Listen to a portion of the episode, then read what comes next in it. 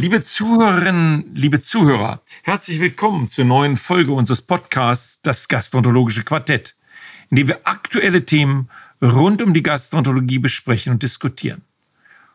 Heute werden wir über die künstliche Intelligenz sprechen. Mein Name ist Stefan Schreiber, ich bin Gastroenterologe von der Christian Albrechts Universität zu Kiel. Ich sitze hier zusammen mit meiner Kollegin, Frau Privatdozentin Dr. Irina Blumenstein ein herzliches Hallo von meiner Seite. Aus Frankfurt und ebenfalls Frankfurt, Herrn Professor Axel Dignas. Ja, einen wunderbaren guten Tag. Ich freue mich, dass wir wieder aktiv diskutieren können. Um das Quartett komplett zu machen, laden wir in jeder Folge einen Gast ein, der Experte auf dem jeweiligen Gebiet ist. Heute beschäftigen wir uns mit künstlicher Intelligenz, Artificial Intelligenz und passend dazu haben wir Herrn Alexander Hahn bei uns. Hallo, Herr Hahn. Vielen Dank für die Einladung. Mein Name ist Alexander Hann und ich bin stellvertretender Leiter der Gastroenterologie an der Uniklinik Würzburg und habe eine Professur für digitale Transformation in der Gastroenterologie. Wir äh, beschäftigen uns mit KI und äh, im Speziellen mit KI angewendet in der Endoskopie. Warum glauben Sie denn, dass KI so wichtig ist und warum interessiert Sie das? Ich denke, die künstliche Intelligenz ähm, rüttelt gerade die Medizin ziemlich durch, kann man vielleicht sagen. Ähm, zum einen sind wir in der Gastroenterologie eine der ersten Disziplinen, die wirklich KI auch täglich anwenden im Rahmen ähm, oder in Form der Polypendetektions-KI. Äh, und zum anderen äh, passieren andere Dinge von außen wie ChatGPT, wo ähm, KI jetzt der gesamten Gesellschaft zugänglich gemacht wird und diese auch unsere Art zu arbeiten verändern wird. Können Sie uns mal erklären, was eigentlich KI überhaupt ist? Weil so Sachen wie äh, äh Machine Learning, wie ähm, ähm, äh, Extraction of ähm, Language, ja, das sind so Sachen, die hatten wir ja schon früher, das ist ja vor 20 Jahren schon. Ist KI einfach nur ähm, äh, neuer Wein in alten Tüten oder ist das alter Wein in neuen Tüten so rum? Ich denke, künstliche Intelligenz ist schon seit langem in der Informatik ein Thema. Ähm, aber durch das Aufkommen von sehr schnellen Grafikkarten wurden einige Probleme gelöst, die es erlauben, diese künstliche Intelligenz auf Bilddaten sehr elegant anzuwenden. Und plötzlich sieht man, wie mächtig diese Technologie ist. Ähm, Im Endeffekt gibt es ja so zwei Arten, welche bei uns angewendet werden. Ähm, das eine ist die Bilderkennung, sprich Polypendetektion, Polypencharakterisierung. Und das andere ist, ähm, sind die Large Language Modelle, die ähm, ja Eigenschaften von Wörter identifizieren und mathematische Zusammenhänge zwischen den Wörtern und unterm Strich erstellen sie Texte oder können Fragen zu Texten sehr akkurat beantworten. Kann ich da gleich mal nachfragen? Ja, Herr Hahn, das ist ja jetzt eigentlich alles ganz spannend. Ähm, aber meine Frage ist, äh, Sie haben ja schon gerade gesagt, wir sind schon eigentlich lange in der Medizin dran, äh, Artificial Intelligence zu nutzen. Ähm, und ist es jetzt so populär geworden, weil ChatGPT für jeden Menschen nutzbar ist? Also die künstliche Intelligenz, muss man sagen, in der Medizin nutzen wir es ja, ähm, indem wir irgendwelche Endoskopiebilder bewerten lassen. Und wir haben ja schon seit einigen Jahren die Polypendetektionssoftware, ähm, die vielleicht nicht überall eingesetzt wird, aber doch bei vielen Dingen. Oder hilft jetzt der Push durch ChatGPT? Und, und gibt es da nicht einen riesengroßen Unterschied zwischen den beiden Systemen und Techniken? Ich bin schon der Meinung, dass es einen großen Unterschied gibt. Ich denke, alles hat begonnen mit den, äh, mit den Bildern, die interpretiert wurden durch KI, also sprich Polypendetektionssysteme als Anfang und jetzt die Charakterisierung als nächstes und dann später wird auch noch die ähm, Bildinterpretation zu, ähm, zu automatischer Befundschreibung führen. Und das ist das eine. Und da gab es ja noch gar nicht äh, da war ChatGPT noch gar nicht in aller Munde. Ähm, aber ChatGPT ist jetzt der Druck, der von außen kommt, das ist eine Software, die nicht äh, spezialisiert ist jetzt auf Medizin und ähm, die wir bald alle in unserem Betriebssystem und auf unseren Handys haben werden. Also Google hat jetzt angekündigt, dass jetzt YouTube und ähm, Google Travel, also eine Funktion, womit man seine Reise buchen kann, mit so einer Art ChatGPT, das nennt sich bei denen BART, verknüpft wird. Aber das muss ich ja auch sagen, das beeindruckt mich ja auch wirklich, tatsächlich gerade bei ChatGPT, in welcher, sage ich jetzt mal, nur durch die Aneinanderreihung des der, der wahrscheinlichsten Wortkombinationen ähm, quasi eine, ein medizinisches Wissen akkumuliert wird oder generiert wird oder transportiert wird, dass, dass das wirklich, ähm, sage ich jetzt mal, für den Laien, ähm, sage ich jetzt mal, in, unter Umständen gar nicht so schlecht in der ersten Wegweisung ist. Zumindest, wenn man einige Fragen mal, kann ja jeder mal zu Hause ausprobieren und mal ein paar schlaue Fragen stellen. Vielleicht mal erst welche stellen, wo man die Antwort sehr gut kennt, um herauszufiltern, äh, was dann tatsächlich auch an, an Wahrheit herauskommt. Aber ich muss ganz ehrlich sagen, egal was man fragt, ähm, es kommen sehr zurückhaltende äh, Formulierungen zum Teil auch raus, äh, wenn man es tatsächlich noch nicht so genau weiß. Aber es kommen auch ganz klare Aussagen raus, wenn im, im Grunde die, die Antwort auch simpel ist. Also ich denke auch, also wir, wir sind alle überrumpelt von dieser tollen Technologie, die so viel Potenzial hat. Ich glaube, unsere Patienten und Patientinnen werden den Weg des geringsten Widerstandes gehen.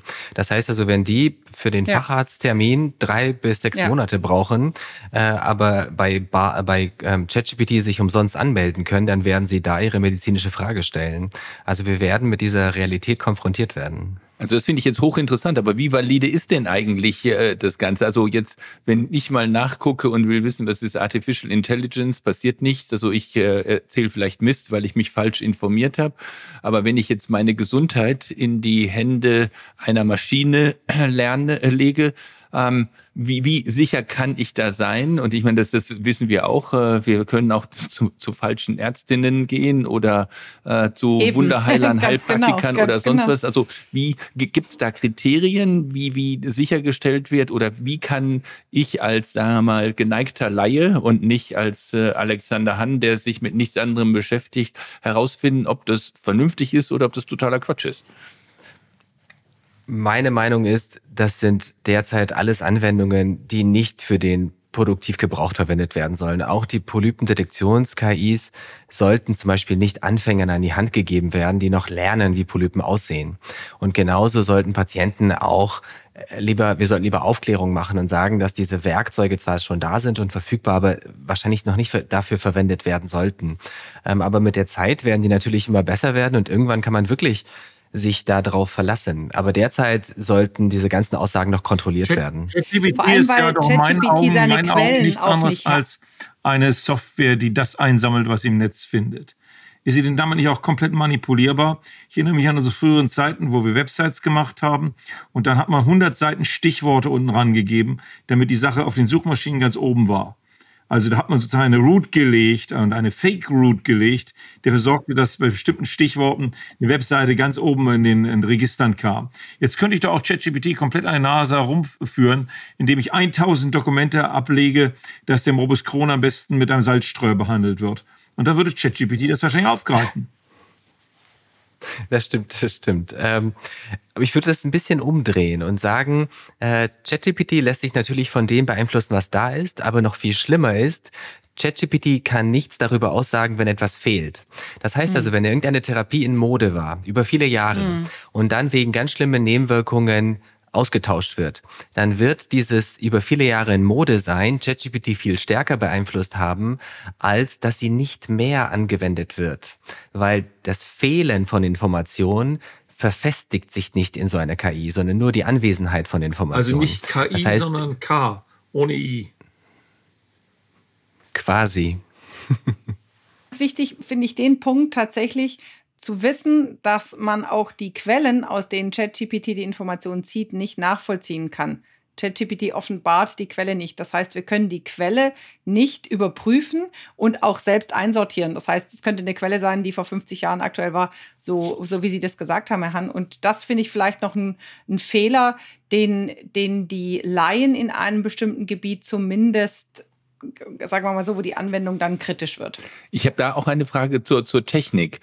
Ich wollte mich neulich mal bezüglich eines Vortrages vorbereiten und wollte sagen, sag mir die Highlights äh, in der Gastroenterologie des Jahres 2023 und dann kommt die coole Antwort. Ich bin nur bis 2021 November oder so gefüttert. Ich kann leider nichts dazu sagen und noch besser ist ja, wenn man fragt, was wird in 2025 in der Medizin wichtig sein? Da kommt so mehr oder weniger, ich bin kein Wahrsager und weiß, äh, kann überhaupt keine Antwort geben. Das meinte ich mit demütigen Antworten von ChatGPT. Das ist genauso eine demütige Antwort. Ja, aber der Herr Hahn äh, hat da vielleicht sogar einen besseren Überblick als wir. Also wird es möglich ja. sein, sagen wir mal, tagesaktuell zu sein, indem ich jetzt äh, Herr Schreiber hat ja gerade gesagt, Big Data, also jetzt mache ich PubMed da jeden Tag hinein und noch andere, sagen wir mal, anerkannte Datenbanken, die wir alle gar nicht mehr überblicken können bei der Vielzahl von Journalen und Konferenzen und so weiter. Ähm, wird sowas mal möglich sein, weil man das alles verzahnen und vernetzen kann, oder sind wir Spinner und äh, das wird nie möglich sein? Also zuerst einmal hat ChatGPT richtig ähm, klargestellt, dass die Trainingsdaten nur bis 2021 gehen. Und das ist auch, soweit ich weiß, von dem neuesten Modell so. Aber ähm, die arbeiten an Apps, dass zum Beispiel, wenn man über ChatGPT sich beim Pizzaladen um die Ecke äh, ein Gericht bestellen möchte, ähm, dann, dann ähm, ähm, kann der Pizzaladen ähm, seine allerneueste Karte in ChatGPT füttern. Das heißt also, die Trainingsdaten sind zwar nur bis 21, aber die Speisekarte vom Restaurant um die Ecke, was dafür Geld zahlt, ist dann tagesaktuell. Ähm, aber da habe ich jetzt auch noch mal nachgefragt. Der Deutsche ist ja per, per se total gegen Neuerungen und total gegen Computer und Datenschutz und alles Mögliche. Also jetzt bestelle ich da meine Pizza und äh, von mir aus auch meine Nudeln und sonst was. Weiß dann jemand, äh, welche Erkrankungen ich habe, wenn ich eine Pizza bestelle? Und kann der mir dann auch gleich einen Vorschlag machen, was ich anders machen kann, weil mein der, Gewicht so der, und so der, aussehen wird? Oder ist, eine ganz das alles Actually, Die Konsequenz ist andere. Du isst deine Pizza und du wirst analysiert als jemand, der Kohlenhydrataffin ist. Und daraufhin wird dein Autopilot in deinem Auto dein Auto so wählen oder so senden, dass du mindestens vier McDonalds-Läden vorbeikommst und drei Pizzerien.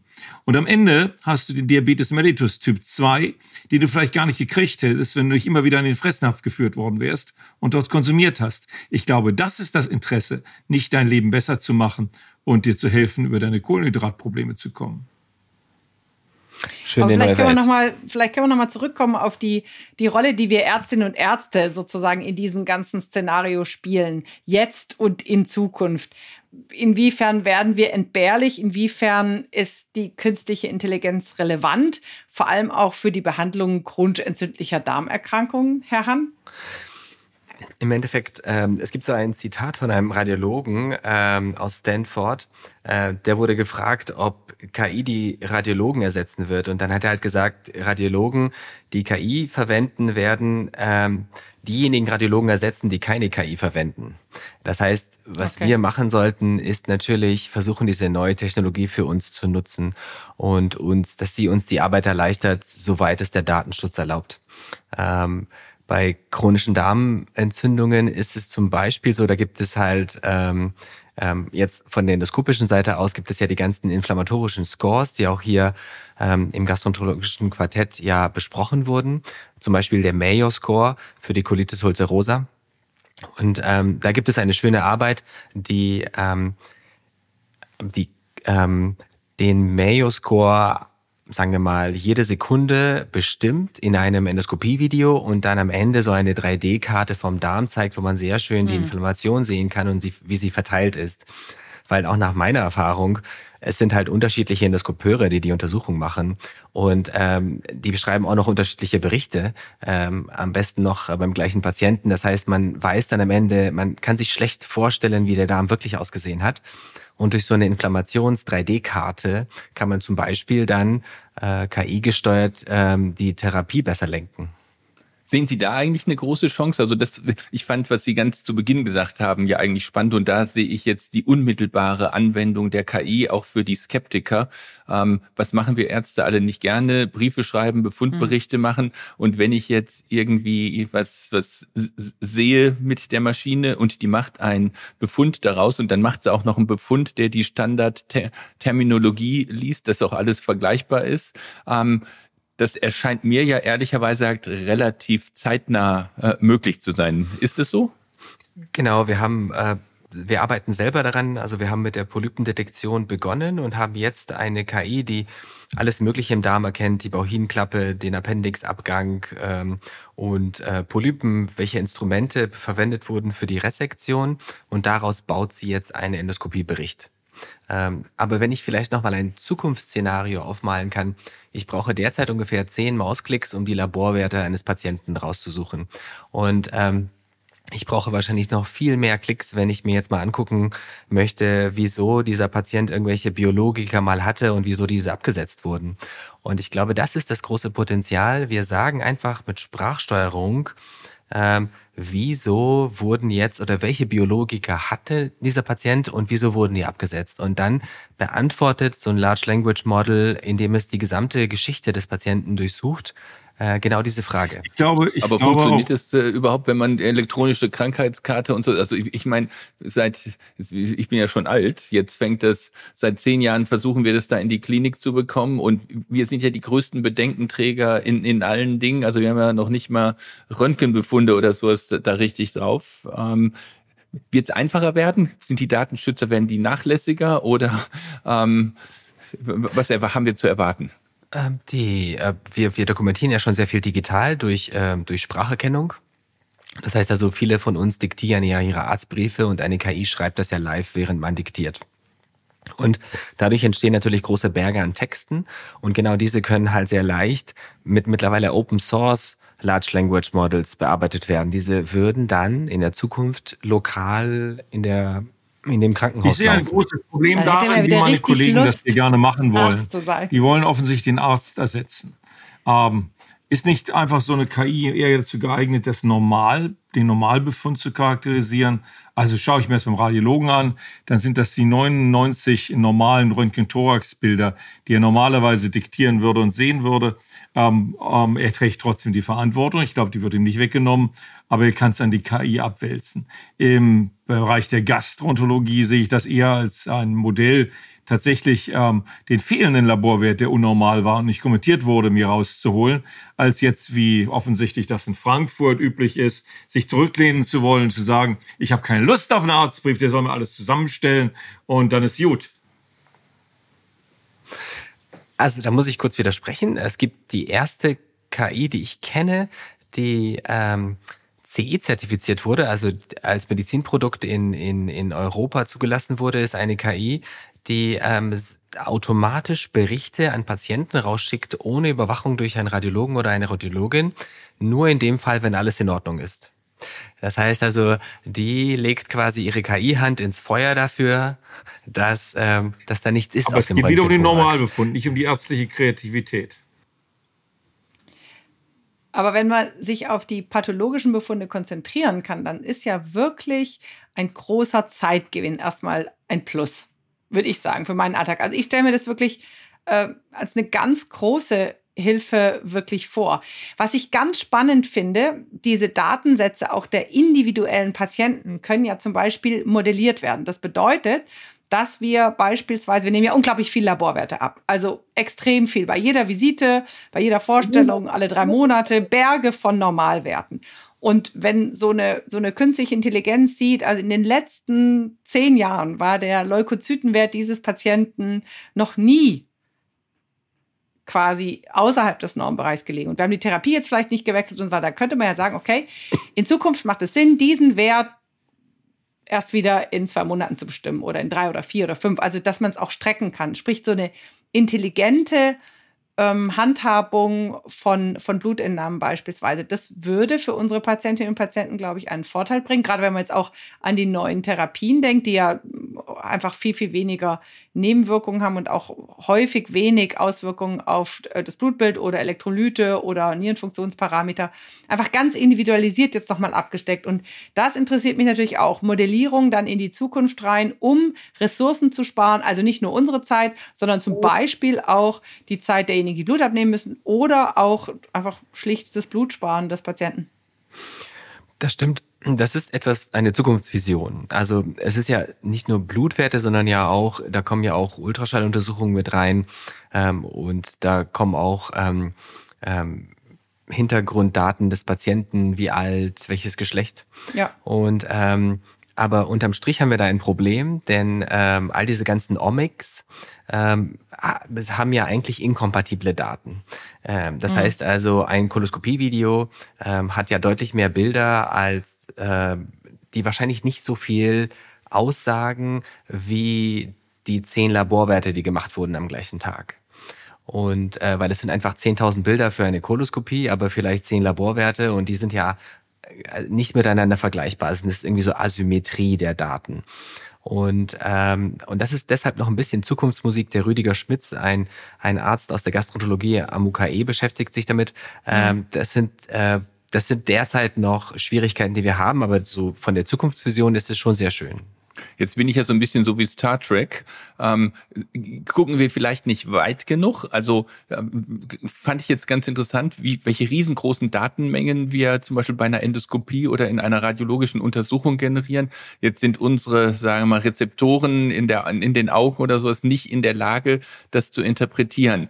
Wenn Jetzt äh, verstehe ich ja, ich muss äh, die Software oder die künstliche Intelligenz anlernen, aber ist es auch denkbar, dass eine Maschine irgendwelche Dinge systematisch erkennt, die wir so nicht erkennen und dann sagen können, das könnte jetzt wichtig sein? Also für uns ist ja das größte Problem in der CID-Welt, dass wir keine Prädiktoren für den Erkrankungsverlauf haben, für das Therapie ansprechen und sonst was. Und wenn ich jetzt, sagen wir mal, eine Million Daten, eine Milliarden Daten, was weiß ich, eine riesengroße Menge zusammengib und untersuche Patienten, die auf eine Therapie X besonders gut angesprochen haben und die überhaupt nicht angesprochen haben und ich gebe Sono, Endoskopie, MRT, Laborwerte, klinischer Verlauf, alles zusammen. Habe ich da eine Hoffnung, äh, dass äh, da was rauskommt oder ist das äh, alles Quatsch? Auf dem ersten Blick ist die Antwort nein, keine Hoffnung, denn es sind einfach viel zu viele Daten für viel zu wenig Endpunkte. Also es sind was weiß ich 100 Patienten, die ein gewisses Outcome haben, aber diese haben ja jeweils Tausende, Abertausende Werte, die dahinter stehen. Das heißt, das nennt sich Overfitting. Man findet natürlich ein Muster, der zu all diesen Patienten passt, aber das wird sich nicht auf andere übertragen lassen. Und jetzt kommt das Besondere an KI. Man kann jetzt ja mal ähm, KI nur auf Laborwerte trainieren, aber nicht von Patienten mit chronischen Darmentzündung, sondern auf Laborwerte im Allgemeinen. Das heißt also, KI versteht, wie Laborwerte sich verhalten. KI versteht, eine zweite KI versteht, wie sich Ultraschallbilder verhalten. Und ähm, das nennt sich Vortraining. Diese, diese vortrainierten Modelle ähm, sind dann schon so gut und wissen quasi, was die eine oder andere Richtung bedeutet. Und die kann man dann ähm, auf so konkrete Fälle dann anwenden wie chronische Darmentzündung. Und das ist so die Hoffnung, um dieses Problem zu lösen. Also man trainiert vor mit vielleicht gesunden Probanden oder mit Patienten mit anderen Erkrankungen und wendet dann das Gelernte nur auf chronische Darmentzündung an äh, und braucht dann weniger Daten. Ist denn ist ja eigentlich ein interessantes Phänomen, aber dann bin ich jetzt natürlich total frustriert. Ich habe nämlich gestern auf einer Veranstaltung, jetzt komme ich wieder zu Star Trek zurück, wo dann äh, dass die Leute aus dem 23. Jahrtausend ins äh, 20. Äh, zurückgegangen sind und gemeint haben, dass Chemotherapie und Strahlentherapie in der Onkologie völliger Schwachsinn ist und Dialyse war schon vor der Steinzeit. Also wir bleiben in der Steinzeit und es wird sich nicht äh, bessern oder habe ich doch irgendwie ein bisschen Hoffnung weil das jenseits unserer Vorstellungskraft ist? Ich ich bin jemand, der gerne irgendwie praktisch denkt und die nächsten Schritte irgendwie andenkt. Und ich glaube, die nächsten Schritte sind halt einfach weniger dokumentieren, uns mhm. ein bisschen die Arbeit erleichtern, vielleicht einfach mal dem Computer sagen, was wir wollen und dann macht der Computer das.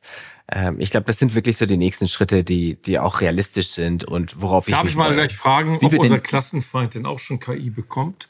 Sprich, ähm, der medizinische Dienst der Krankenkassen, um danach zu suchen, was wir denn wieder falsch machen und äh, ist das eine Aufrüstung, die stattfindet? Bald auch dann die Rechtsanwaltsbüros, die uns verklagen und damit ihre Akten durchsuchen. Ist das möglich?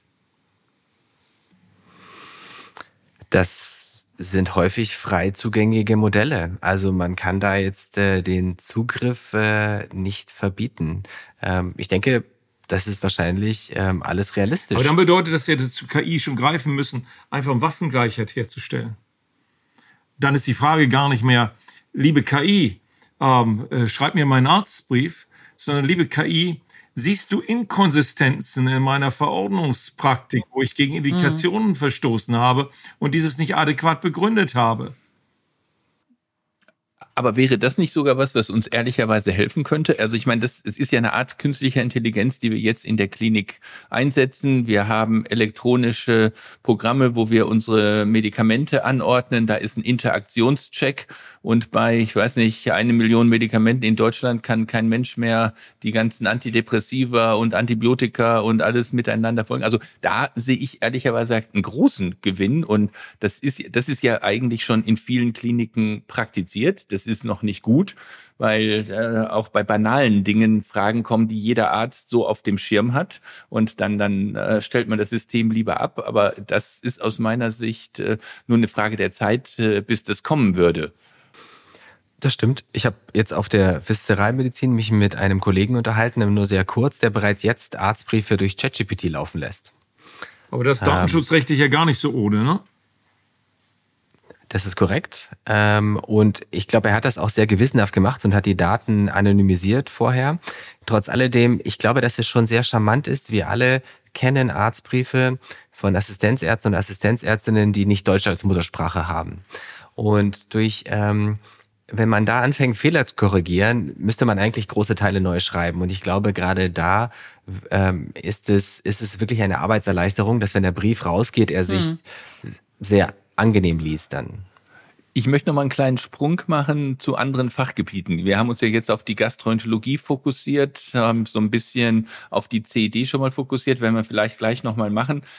Ich bin in manchen Dingen auch beeindruckt von unseren Kollegen in der Onkologie für, für ganz banale Anwendungen. Wenn ich jetzt zum Beispiel Patientinnen erklären muss, warum ich eine adjuvante Therapie mache, zum Beispiel beim Mammakarzinom, da gibt es schon, weiß ich nicht, zehn Jahre oder so, wo dann eigentlich bei den vorhandenen Therapien, wenn man ein Tumorstadium alles eingibt, man relativ gut berechnet bekommt, wenn man das macht, ist die Risikoreduktion äh, 20 Prozent, 10 Prozent und dann kann man dem Patienten sagen, naja, Haare fallen aus, die Wahrscheinlichkeit zu sterben ist 90 Prozent, ähm, mache ich lieber vielleicht nicht oder ich habe nur eine einprozentige Verbesserung und muss ein Jahr behandelt werden, mache ich vielleicht auch nicht. Ähm, sind die weiter als wir und haben die das einfacher oder?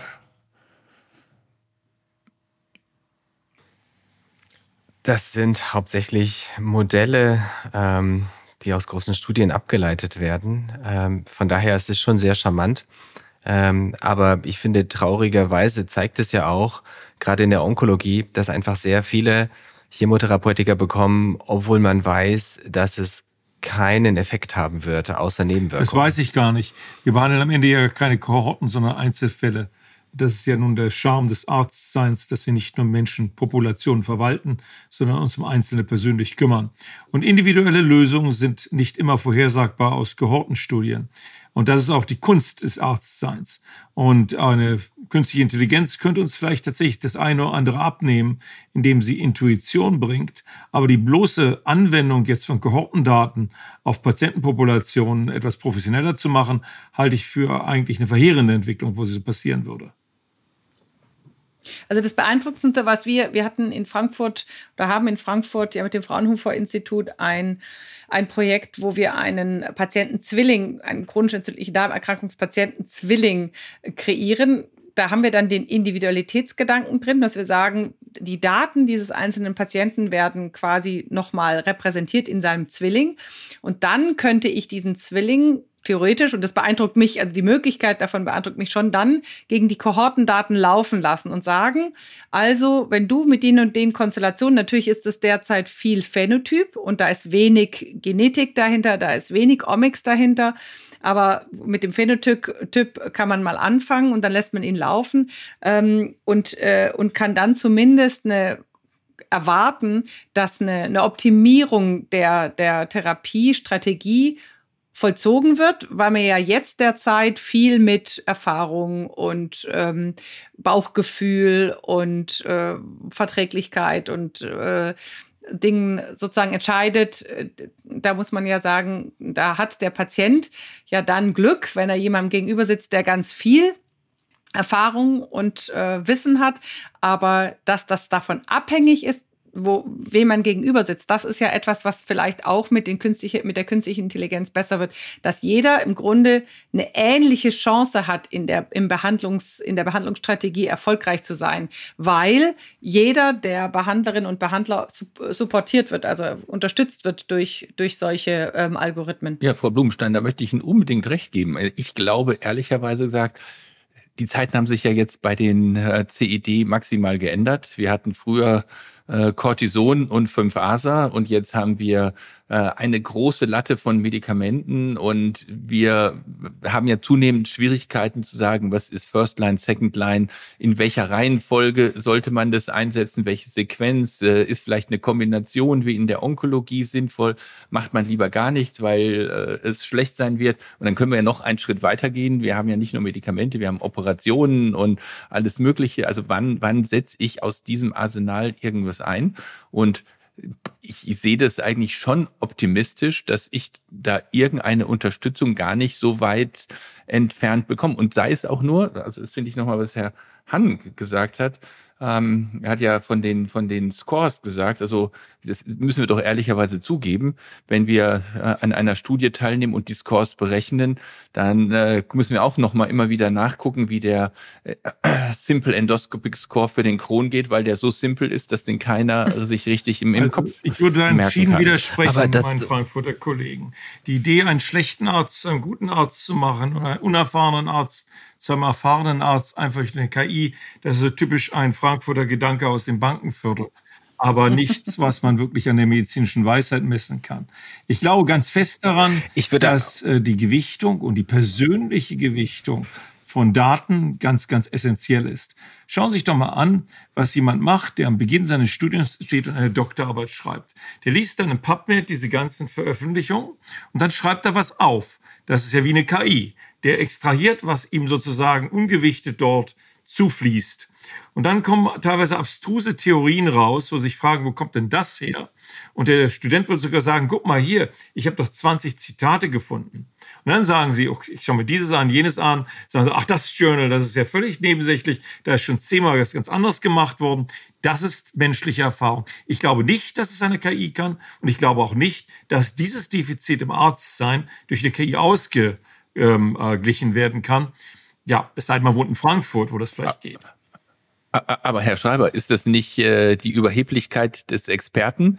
Derjenige, der sich jetzt nur mit der Thematik beschäftigt, die ganze Literatur auswerten kann, wer von uns, jetzt machen wir mal einen Sprung, nicht zur Gastroenterologie, sagen wir mal irgendwie psychiatrische Erkrankung oder Neurologie, ist in der Lage zu beurteilen, also die Journals können wir von mir aus noch nach Impact Factor beurteilen, aber wer von uns ist in der Lage, dies alles zu beurteilen? Und jetzt stelle ich mir den normalen Hausarzt vor, möchten wir vielleicht nicht, dass der Patienten mit komplizierten CED behandelt, aber der normale Gastroenterologe, der über die Hepatologie, die CED, die Endoskopie äh, alles abdecken muss, die Medizin hat ja irgendwie eine Halbwertszeit des Wissens von anderthalb Jahren. Also als Herr Schreiber und ich angefangen haben, da war es alle zehn Jahre, dass sich was geändert hat. Da konnte man auch, da konnte man auch fast mal nach dem Studium erstmal die zehn Jahre äh, abwarten, bevor irgendwas Neues passiert. Erstmal in Frankfurt einen Flieger nehmen, Urlaub fahren zehn Jahre lang. Nein, aber ich. Naja, aus Frankfurt kommt man weg. Aus Kiel muss man erstmal nach Frankfurt aber, fahren. Aber, aber jetzt mal Spaß beiseite. Der Punkt ist doch, wir, wir wollen doch nicht davon abhängig sein. Also ich nehme immer das Beispiel ähm, Herzinfarkt, nachts um zwei, ländliche Gegend, sie fahren ins nächste Krankenhaus, sie treffen auf einen mittelmäßig erfahrenen Arzt in der Notaufnahme, der Schweiß gebadet, äh, ihr EKG liest, das ist vielleicht sein hundertstes EKG. Sie haben einen ganz komplexen, äh, komplexen Lagetyp. Äh, es, es, ist nicht ganz einfach zu erkennen, aber sie haben einen Herzinfarkt und die künstliche Intelligenz sieht es innerhalb von einer Millisekunde und der mittelerfahrene, äh, schweißgebadete Notarzt sieht es eben nicht. Und ich finde, da kommen wir in den Bereich rein, wo wir im Grunde, das will doch keiner, dass wir darauf verzichten. Das stimmt, aber das birgt natürlich auch Gefahren. Also natürlich ist es traumhaft, wenn die KI einem gleich die richtige Antwort gibt. Aber wenn sie eine sehr präzise, personalisierte Antwort gibt, wer wird das jemals kontrollieren können? Äh, wir werden uns darauf zumindest auf die jetzigen KIs nicht gut verlassen können. Und gerade in der Ausbildung muss ich einfach widersprechen. Ich glaube, wenn so ein Arzt äh, in Hintertupfingen ähm, da sich ein EKG nach dem nächsten durch die KI befunden lässt, dann wird er, wenn er zehn Jahre Erfahrung hat, wirklich es auch nie gelernt haben. Okay. Und, ähm, und ich glaube, dass äh, wir haben selber eine Studie dazu gemacht, wo wir ähm, erfahrenen und, äh, und Anfängern äh, Bilder mit und ohne KI oder Videos mit und ohne KI gezeigt haben und haben festgestellt, dass beide Gruppen erfahren und Anfänger eigentlich ähm, durch die KI einfach träge und faul werden und nicht mehr das Bild so genau betrachten. Und ähm, wenn man jetzt KI in die Ausbildung mit einbaut, besonders in dem jetzigen Stadium, wo es, wo es ja neu ist und noch nicht ausgereift, wir wissen, dass KI zum Beispiel die großen Polypen noch gar nicht findet, signifikant mehr, sondern nur signifikant die kleinen Polypen mehr. Alle Studien, die ich kenne, wo es um Polypendetektion geht, haben ausschließlich zeigen können, dass kleine, vielleicht unrelevante Polypen gefunden werden, aber die wesentlichen nicht gefunden werden durch die KI, mehr als durch die Untersuchenden. Und ich glaube, dass gerade wenn Anfänger nie solches Wissen erlernen, dann äh, schaden wir denen nachhaltig.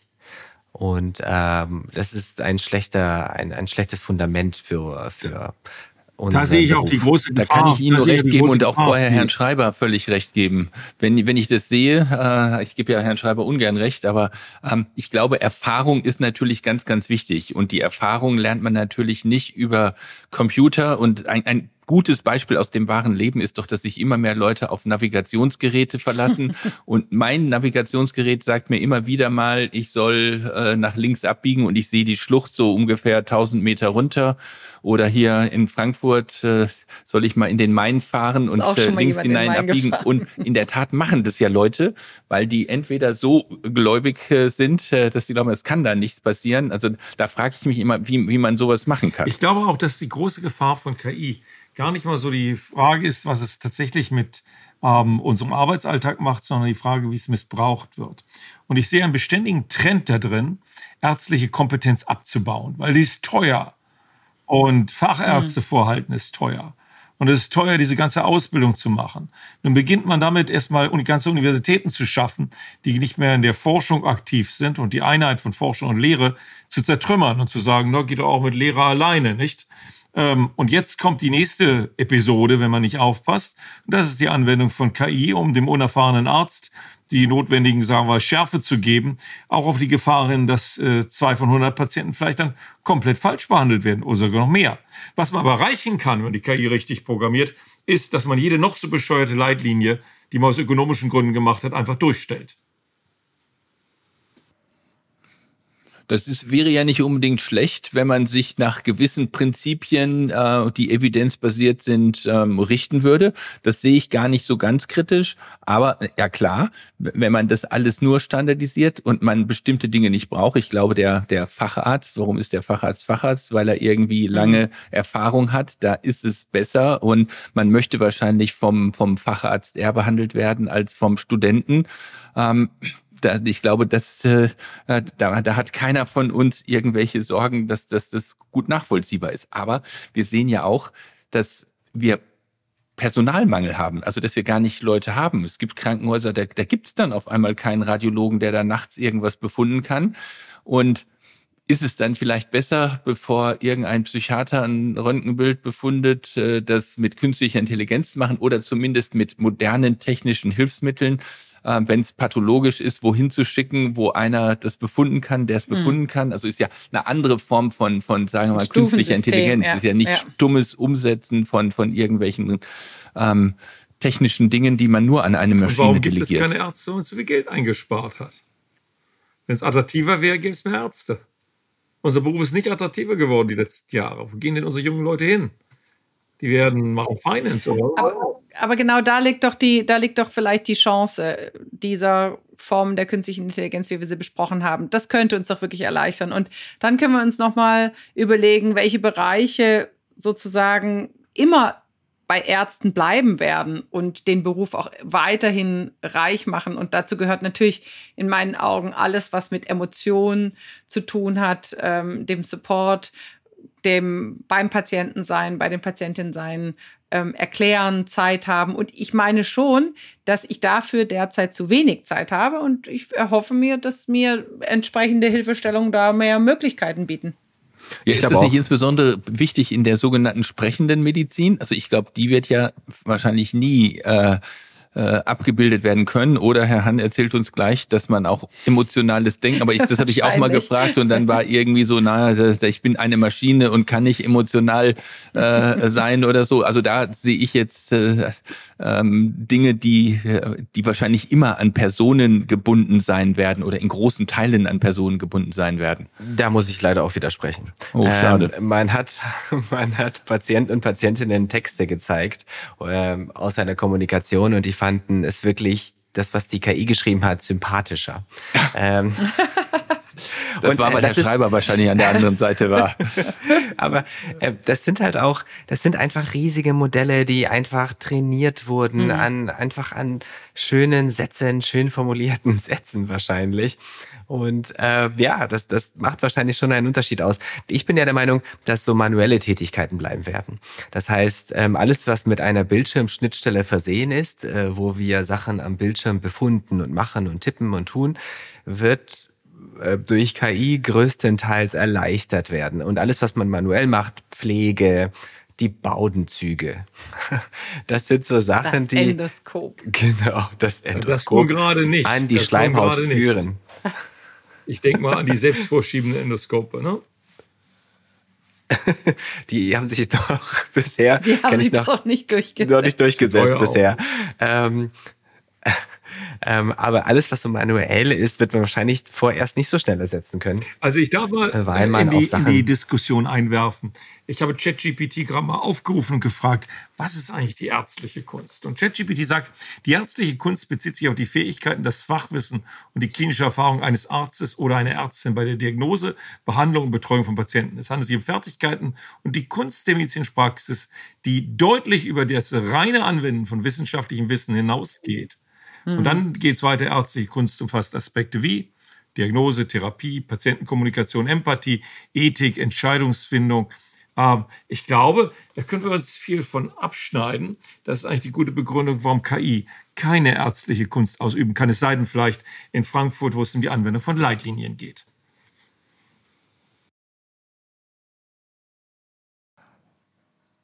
Ja, Leitlinien sind immer gut, kann ich da nur sagen. Insbesondere für die, die ein Kochbuch brauchen, die nicht so umfangreich äh, alles wissen äh, wie in Kiel, ähm, die können anhand dieses Kochbuches, und das ist ja auch eine Art von, von, sagen wir mal, vereinfachter künstlicher Intelligenz. Und warum werden Leitlinien nicht genutzt und werden nicht implementiert? Weil die natürlich zu lang und äh, nicht richtig abgebildet sind. Schlecht geschriebenes Kochbuch. Vernünftige Algorithmen eingebe und dann sage, Colitis ulcerosa, linksseitiger Befall, Steroide haben nicht geholfen. Welche Option hätte ich jetzt? Dann kann, muss ich es immer noch alleine machen, aber dann kriege ich vielleicht fünf äh, Optionen und dann kann ich noch eingeben, und der Patient hat Pickel und äh, hat schon äh, Darmkrebs gehabt und so weiter. Dann wird es, glaube ich, immer einfacher. Und das ist ja das, was wir und das macht auch, glaube ich, ein Herr Schreiber in Kiel. Äh, der hat das alles im Kopf und der, der hat seinen eigenen Computer und seine eigene Artificial Intelligence und der, der setzt das da ein. Und da bleibe ich wieder bei meinem Punkt. Wenn ich jetzt für mich ist immer der Haussatz das beste Beispiel. Der hat eben nicht nur eine Erkrankung, wie Herr Professor Schreiber die behandeln muss, sondern der hat 1000 Erkrankungen und der Patient mit der Colitis ulcerosa ist ein einziger Patient der mit dem Diabetes oder der COPD oder sowas, der, da gibt es wenigstens 100. Da macht es Sinn, das also es führt uns jetzt weg, aber wir waren ja bei künstlicher Intelligenz. Natürlich habe ich, während du gesprochen hast, auch da ChatGPT nochmal gefragt. Äh, widersprechen Leitlinien der ärztlichen Kunst war die Frage. Und die Antwort ist, eine zu starre Anwendung von Leitlinien ohne Berücksichtigung der individuellen Umstände eines Patienten beeinträchtigt die ärztliche Kunst. Die ärztliche Kunst erfordert eine Flexibilität, die Fähigkeit, medizinische Entscheidungen der Berücksichtigung eines Sprache ist das der einzigartigen Bedürfnisse, Präferenzen der klinischen Situation eines einzelnen Patienten zu treffen. Also, das Individuum steht im Zentrum und das wird sogar anerkannt. Herr Schreiber, ich bin zutiefst beeindruckt, wie absolut unglaublich schnell ChatGPT den Weg in ihr Herz gefunden Ich glaube, hat. wir könnten dieses äh, äh, Quartett, was wir machen, vielleicht von drei ChatGPT-Robotern und einem Gast Oh ja. demnächst veranstalten. Das könnten wir, das könnten wir aber Wir wirklich testen. ChatGPT als Gast. Nein, ich finde, Herr Hahn äh, war ein wunderbarer Gast ähm, in unserer Runde. Vielen Dank, vielen Dank. Aber mich würde trotzdem nochmal interessieren, aus seiner Sicht, wird unser Berufsbild sich dramatisch ändern oder äh, hat Herr Schreiber jetzt recht und die nächsten 20 Jahre äh, oder um es ganz anders auf den Punkt zu bringen. Sie sind ja noch fast ein, ein, ein Kind, äh, wir sind schon Oldies. Schaffen wir die nächsten zehn Jahre ohne KI und sonst was zu überleben? Und für uns ist es gut, das alles nicht, äh, also keine Zeit darauf zu verwenden oder ähm, bin ich in fünf Jahren out of order, weil ich mich weigere, mit äh, Computern, mit künstlicher Intelligenz, mit ChatGPT und so Du, das weiter ist die umzugehen. hauptsächlich für die Zeit das ist, bis glaube zu ich, für deiner viele Kolleginnen und Pensionierung, Kollegen Axel. wichtig. Du interessierst dich hauptsächlich für die Zeit bis zu deiner Pensionierung, sehe ich hier. Nein, nein, nein, nein. Ich, ich beschäftige mich. Ich will jung bleiben, weil ich glaube, dass es wichtig ist. wenn wir Und das die möchte ich Zukunft- allen anderen auch raten. wenn wir in die Zukunft schauen wollen, müssen wir einfach nur ein bisschen in die Vergangenheit schauen. Ich habe heute mir überlegt, ähm, wie früher gab es ja noch Dias. Die ganzen Professoren haben ja noch mit Dias ihre Vorlesungen gemacht. Und ähm, heutzutage würde ja keiner mehr auf die Idee kommen, so etwas anzufassen. Und heutzutage machen wir alles mit PowerPoint und unseren Smartphones. Das heißt, wir machen die Fotos, wir, wir, wir denken uns die Texte aus, wir schreiben die PowerPoint-Slides, wir machen die Animationen und Videos alles selbst. Und ähm, das ist halt eine Technologie, die komplett abgelöst wurde. Und genauso heute tippen wir noch die Anforderungen für die Radiologie und für die ganzen anderen Fachdisziplinen noch per Hand ein, ähm, kontrollieren, ob Blutwerte da sind, äh, ob die Aufklärung auch irgendwo ist. Und ähm, viele dieser Sachen werden halt wegfallen in zehn Jahren. Und ähm, das wird sehr erleichternd sein. Ein, eine Frage, die ich jetzt doch auch nochmal loswerden will, weil die, die liegt mir eigentlich jetzt doch nochmal auf dem Herzen. Das ist ja viel, sagen wir mal, also wenn, wenn wir individuell was machen, sagen wir mal, ist untersucherabhängig. Wenn ich jetzt aber eine AI zum Beispiel für die Sonographie oder für die Endoskopie mache und dann kriege ich einen neuen Gerätetyp.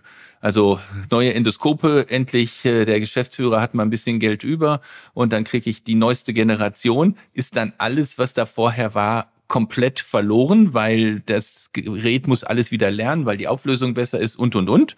Oder kann man dann Dinge einfach so übertragen? Wie wird es sein in der Zukunft? Diese KIs werden immer regelmäßige Updates bekommen. Das heißt, schon wenn man beim gleichen Gerät bleibt, wird jedes halbe Jahr, jedes Jahr ein Update draufgespielt werden. Und jetzt wird's gruselig, weil natürlich die Originalstudien, die einem überzeugt haben, das zu kaufen, sind an Version meinetwegen Nummer eins gelaufen. Und jetzt ist man aber irgendwann bei Version Nummer vier und die hat natürlich auch eine Zulassung als Medizinprodukt, aber man, zumindest die überzeugenden Daten, die man von Anfang an gelesen hat, ist die Frage, ob man sie noch darauf anwenden kann. Wir haben das mal untersucht. Wir haben mal verschiedene KIs direkt miteinander verglichen und haben festgestellt, dass Updates wirklich einen Unterschied machen und mhm. die eine KI quasi dann ähm, sensitiver gemacht haben, aber dafür gab es halt mehr falsch positive Befunde. Also ähm, ähm, genau wahrscheinlich wie beim Betriebssystem auch. Das Betriebssystem verändert sich ja auch und die ganze Software, mit denen wir umgehen, wird besser, aber manche Sachen bleiben auch auf der Strecke hängen. Das macht dann, dann ein bisschen nervös. Ne? Und man hat man ein neues Sonogerät, neues MRT und auf einmal sieht man die kleinen Mikrometastasen, die man mit der Generation vorher noch nicht gesehen hat. Dann weiß man nicht, ist jetzt ganz schnell was passiert oder vielleicht wäre es doch mal da gewesen. Ich glaube, das ist uns allen auch schon mal passiert. Das Augenlicht wird jetzt zum Schluss nicht besser, sondern eher schlechter, nicht? Ganz, ganz herzlichen Dank, Herr Hahn, für Ihre unglaublich inspirierenden Antworten auf unsere vielleicht manchmal nicht so inspirierenden Fragen. Aber ich denke, Sie haben viele Fragen beantwortet, die uns wirklich unter den Nägeln gebrannt haben. Und ja, wir sind in der Mitte eines großen Wandels in der Medizin, der sicherlich getrieben wird durch den Einsatz von künstlicher Intelligenz. Und ich persönlich, ich freue mich und kann mir die Medizin heute schon kaum mehr vorstellen, ohne den Einsatz dieser künstlichen Intelligenz und vor allem der großen Hilfestellung, die uns dadurch erwartet. Vielen Dank, dass ich dabei sein durfte. Es hat sehr viel Spaß gebracht. Ich habe heute ein Paper ausgesucht. Da geht es darum, wir sprechen ja häufig drüber, Remissionsinduktion ohne Steroide zu schaffen. Und Da stellt sich ja oft die Frage, wie kann man es machen? Es gibt ein schönes neues Paper. Die ORCID-Studie wurde in JCC publiziert. Das ist eine prospektive, offene, randomisierte Pilotstudie bei Colitis ulcerosa Patientinnen und Patienten und die wurden eins zu eins randomisiert und haben in der Induktionsphase entweder einen JAK-Inhibitor oder Cortison erhalten. Und nach acht Wochen hat man geschaut, wie sind denn die Effekte dieser beiden sehr vergleichbaren Therapien, da sie ja beide zu einem sehr schnellen Ansprechen führen. Die erste gute Nachricht ist, dass die Effekte, also die Nebenwirkungen des JAK-Inhibitors, des Pan-JAK-Inhibitors hier nicht wesentlich unterschiedlich waren. Es gab sogar numerisch ein bisschen mehr Nebenwirkungen in der Cortison-Gruppe. Und wenn man sich dann die Endpunkte anschaut nach acht Wochen, dann sieht man in einer kombinierten Remission, also sehr, sehr anspruchsvoll, in der Endoskopie quasi nichts mehr sichtbar von Entzündung. Der Gesamtmeoscore durfte maximal zwei Punkte betragen. Das Calprotectin musste ähm, unter 100 Mikrogramm pro Gramm gefallen sein. Und ähm, da hat man eben sehr schön gesehen, dass der JAK-Inhibitor doppelt so effektiv war wie das Cortison. Und ähm, die klinische Remission war auch besser, häufiger, numerisch häufiger in der Gruppe, die den JAK-Inhibitor erhalten hatte. Und ähm, es gab keinen wesentlichen Unterschied bei den Endpunkten Ansprechen, klinisches Ansprechen und auch keinen signifikanten Unterschied in der ähm, endoskopischen mukosalen Heilung. Das heißt Mayo Endoscopic Subscore 0 oder 1. Das war bei 65, also bei zwei von drei Patientinnen und Patienten in der JAK-Inhibitor-Gruppe versus knapp 60 Prozent in der Cortison-Gruppe. Tatsächlich ein relativ hoher Wert. Der Fall. Ja, Frau Dr. Blumenstein, ganz, ganz herzlichen Dank äh, für diese interessante Studie, die, glaube ich, alle ähm, sehr, sehr interessiert hat. Ich möchte mich bei allen Teilnehmern des heutigen gastroenterologischen Podcasts nochmals ganz herzlich bedanken und möchte mit unserem bekannten Schlusssatz enden. Leicht sieht ein jeder, der nicht blind, wie krank wir trotz der Ärzte sind. Und ein Grund ist logisch, gastroenterologisch. Thank you.